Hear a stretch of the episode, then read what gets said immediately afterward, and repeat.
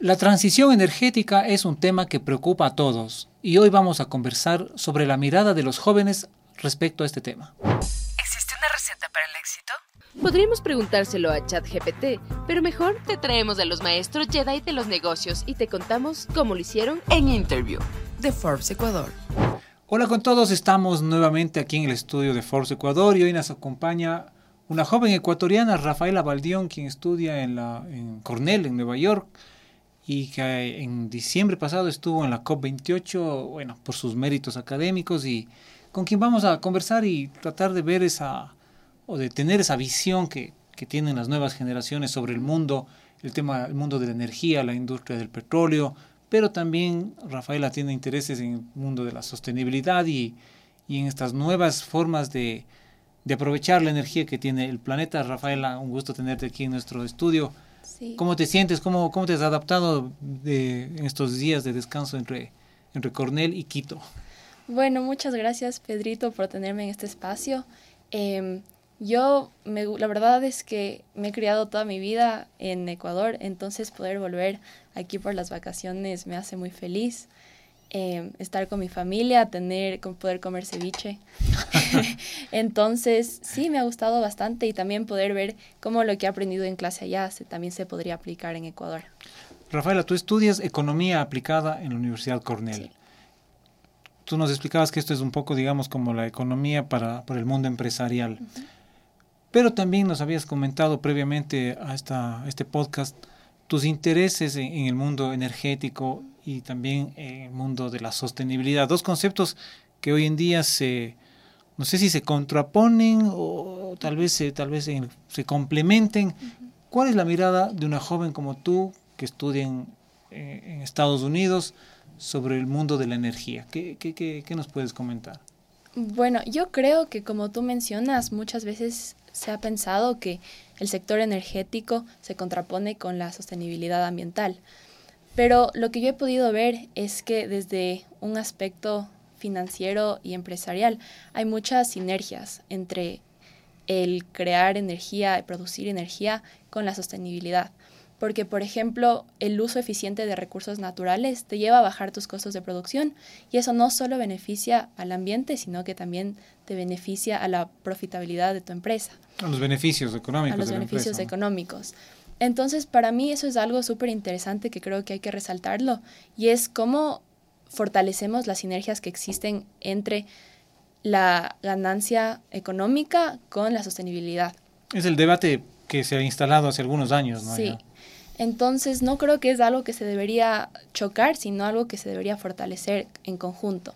Y, por ejemplo, eh, bueno, como te comentaba, pude, tuve la oportunidad de ir a la COP28 y hay varias empresas del sector público y privado que están ahí exponiendo sus nuevas tecnologías que ayudan a que estas sinergias se ayuden para fortalecer el lado empresarial como el lado de la sostenibilidad. La COP28, lo hablábamos, fue en diciembre del año pasado. ¿Y tú fuiste como estudiante de Cornell o como representante de Ecuador? Cuéntanos un poco. Bueno, yo te diría que como parte de las dos, porque este proceso yo lo empecé el verano anterior en un programa que estaba haciendo el Ministerio de Ambiente del Ecuador en conjunto con la Embajada del um, Reino Unido de, en yeah. Ecuador. Entonces, ellos hicieron un programa para embajadores jóvenes para que puedan aprender acerca de las negociaciones que se llevan a cabo en la COP28, eh, acerca de la posición país en términos de sostenibilidad, qué se está haciendo, qué es lo que se quiere llegar a hacer, el financiamiento que se necesita para llegar a, los, a las metas que tiene el Ecuador como tal.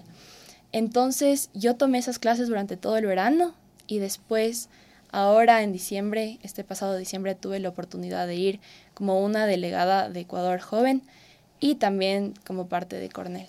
La COP28 es esta, este evento global, bueno, este evento en el que confluyen actores de todos los tamaños, diría yo, ¿no? Sí. Gente muy, presidentes, eh, primeros ministros, eh, empresarios. ¿Cómo, cómo, ¿Cuál es el proceso para ser parte de, de, de, o en tu caso, cómo fue el, el, proceso para ser parte de la COP28? ¿Y qué les puedes decir a los jóvenes que nos están escuchando y mirando que se interesan también en ser parte de esto? Bueno, yo te diría que mi proceso es un proceso que toma tiempo. como te digo, empezó el verano pasado y recién COP fue en diciembre. Hablando del verano del 2022. Del 2020, del 2023. De- ah, perdón, de, Ah, no, del 2022. de 2022 para, Para ir a la cumbre del de diciembre del COP28. 23. Sí, entonces es un proceso que sí es como un proceso formativo. Y lo que yo diría es, hay muchas oportunidades allá afuera y ahora creo que con acceso a Internet es mucho más fácil llegar a ellas y tener esa visualización. Y especialmente ahorita se están abriendo muchas oportunidades para jóvenes, porque yo creo que la tendencia, no solo en Ecuador, sino global, está haciendo mucho cómo ponemos a jóvenes en procesos internacionales eh, de negociaciones, política pública. Por ejemplo, el primer ministro ahorita de Francia es un chico súper joven. Entonces, es una nueva tendencia global y creo que es algo que los jóvenes podemos ver esto como una oportunidad para ver cómo nos metemos de este tipo de espacios para tener una voz y poder dar nuestra opinión, poder aportar y también poder aprender.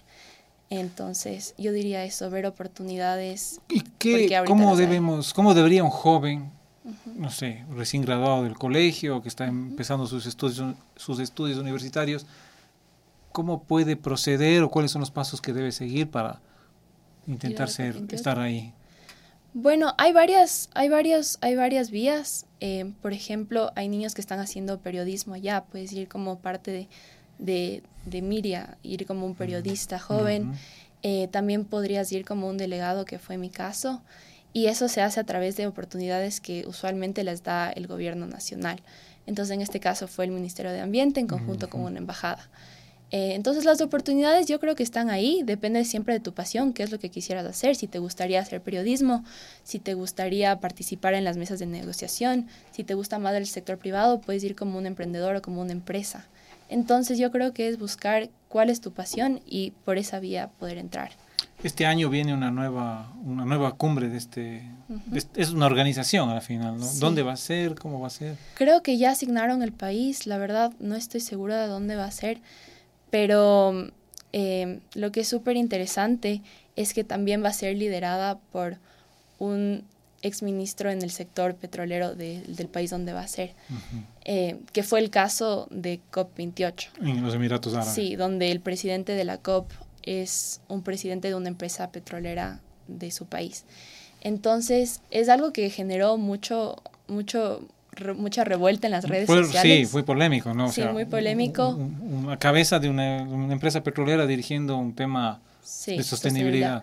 Y asimismo, eh, que Dubái también y los Emiratos como tal se conocen por ser un país eh, que, o sea, produce petróleo. Entonces, yo creo que eso marcó, como fue un movimiento súper poderoso, que ahorita, como se ve, marca una diferencia, porque en la próxima COP va a ser algo muy similar.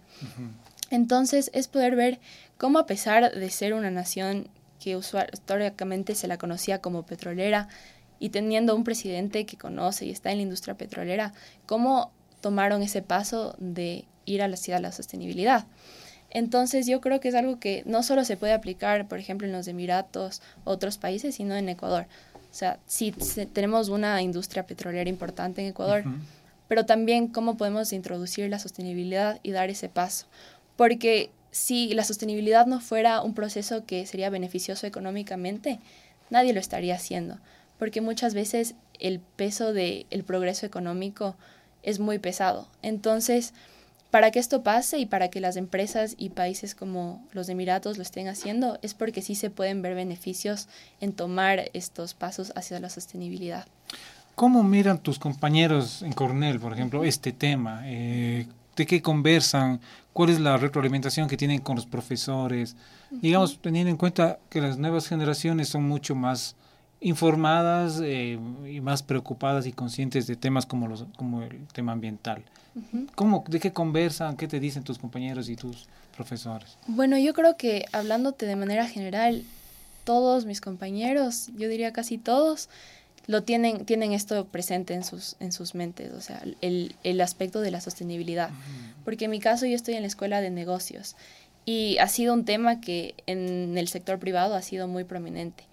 Eh, no solo como, el, cómo los países están haciéndolo, pero cómo las empresas privadas también lo están aplicando a sus procesos internos. Entonces, muchos de mis compañeros hablan de esto y asimismo tengo varios compañeros que quieren eh, seguir impulsando esto dentro de las empresas y donde vayan a trabajar, porque ahorita está creciendo mucho el sector de la sostenibilidad empresarial dentro de corporaciones. Entonces, es algo que ellos lo tienen presente, algo que también lo tocamos mucho en clase. Y es uno, de hecho, de las metas más prioritarias de la, de la universidad y específicamente de la Facultad de Negocios. Inculcar el tema de sostenibilidad a la hora de hacer negocios. Sí, de hecho, una de mis clases, que no la tomaré solo un semestre, sino a través de los cuatro años, es un proceso para el último año de universidad llegar a ser un proyecto empresarial sostenible. Entonces, en base a tus intereses, puede ya ser nacional en Estados Unidos o internacional en todo el mundo, eliges uno de los, em, una de las metas de la ONU. Por ejemplo, acceso a la educación, disminuir los niveles de pobreza, acceso a la educación.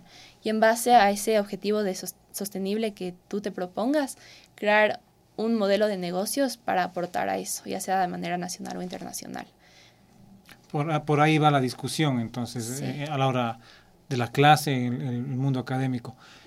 ¿Cómo crees que sea el mundo en unos 15 o 20 años, con tu visión de, de joven, estudiando en una universidad como Cornell, y entendiendo lo que está pasando ya en sectores como el, como el sector energético, la experiencia en, en la COP28, ¿hacia dónde crees que se está moviendo el mundo? Digamos? ¿Cuál es la visión de una, una joven como tú que se está preparando al, al, respecto de esto? Yo creo que la tendencia global va mucho hacia las energías renovables. Eh, este año, bueno, el 2023, en diciembre, salió la portada de la revista Economist, que es una predicción para lo que va a pasar en el 2024. Y uno de los cuadrantes, un cuadrante entero de la portada, eran energías renovables. Entonces yo creo que esa va a ser la tendencia. Eh, ahorita se está viendo mucho cómo las empresas financian eh, la transición energética. Entonces yo te diría que la transición energética va a ser una de las prioridades del, del mundo. Y asimismo, justo vi un reportaje del Foro Económico Mundial, donde en 15 años las mayores, em, las los mayores elementos de riesgo para el mundo, los tres principales, los tres primeros, van a ser relacionados al ambiente. En el presente están las noticias falsas, están los eventos climáticos, las catástrofes climáticas, em, pero en 15 años las tres principales van a ser todas relacionadas al clima.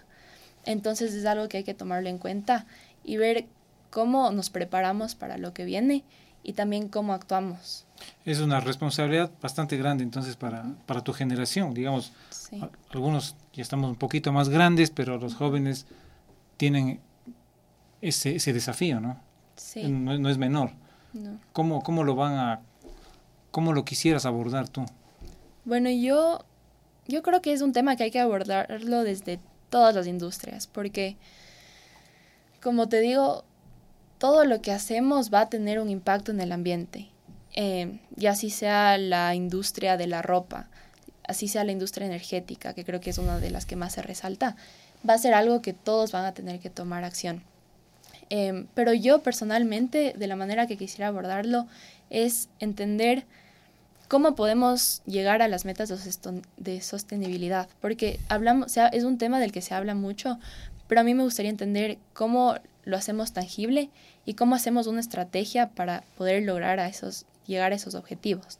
Entonces yo creo mucho primero en el financiamiento, que es algo que estoy estudiando en la universidad, eh, cómo podemos financiar estos proyectos de transición energética y también el uso de nuevas tecnologías, como por ejemplo la inteligencia artificial, las redes neuronales, eh, los modelos de aprendizaje automático, etc. Se viene un camino entonces muy, muy movido, muy desafiante, pero también esperanzador, me parece a mí, al escucharte. Sí, yo creo que especialmente ahorita hay un boom tecnológico en cuanto a la inteligencia artificial y ya se ha visto que es una herramienta que se puede utilizar para resolver distintos problemas que son muy grandes. Por ejemplo, salió una inteligencia artificial que te ayuda a detectar a una etapa temprana el cáncer de seno. Entonces, es algo que puede ayudar no solo al sector energético, sino al sector de salud, al sector de educación. Y yo creo que va a ser vital en la transición energética que, se haya, que, que, vaya a haber, porque a través de las tecnologías se puede hacer más eficiente el uso de recursos, eh, que a la vez no es solo bueno para el ambiente, pero también es bueno para la economía. Ideas muy claras y mensajes muy claros de tu parte, Rafael. Para terminar, no sé si quisieras enfatizar en algún mensaje específico para los jóvenes que están empezando sus, su formación universitaria, jóvenes que están empezando su, su vida profesional, teniendo en cuenta todas estas, toda esta transición que está viviendo el, mundo en materia energética? Eh, bueno, yo invitaría a todos eh, los jóvenes a que se hagan parte, a que saluden a las personas que toman las decisiones sin tener miedo, porque eso es algo que vive en la COP. O sea, hay presidentes de empresas multinacionales, eh, presidentes de países, y poder acercarte y poder conversar con ellos. Eh, ellos escuchan, la verdad, ellos sí te pueden escuchar. Y cualquier cosa que tú puedas decirles a ellos que les vaya a llegar es muy importante. También no solo hablarlo, sino tomar acción. Creo que lo podemos hacer desde cualquier área. Por ejemplo, ahorita desde el periodismo lo puedes hacer al compartir un mensaje. Em, si eres un ingeniero, puedes desarrollar productos que sean más sostenibles. Entonces, no importa cuál sea tu pasión, de cualquier manera vas a poder tocar el tema de sostenibilidad. Y especialmente en un mundo donde ahorita hay un gran problema con el clima y el cambio climático, creo que es algo que todos deberíamos tener en mente, no solo jóvenes, pero personas de todas las edades. Em, entonces, eso yo diría que es importante y, por ejemplo, para mí es importante cómo vamos a hacer estas ideas de realidad cómo vamos a crear el camino, cómo vamos a financiar la transición energética. Entonces, por ejemplo, yo este, este semestre que viene voy a hacer un programa en Goldman Sachs para aprender todo este tema del, desde el lado financiero. Ese es mi caso, el lado financiero, la tecnología, pero es algo que lo podemos hacer desde todas las industrias y desde todas las pasiones. Muchas gracias Rafaela por tu visita al estudio de Forbes Ecuador. Interesantes las ideas, ideas jóvenes, ideas frescas. Y bueno, te agradecemos de parte de Forbes Ecuador por estar acá. Muchas gracias.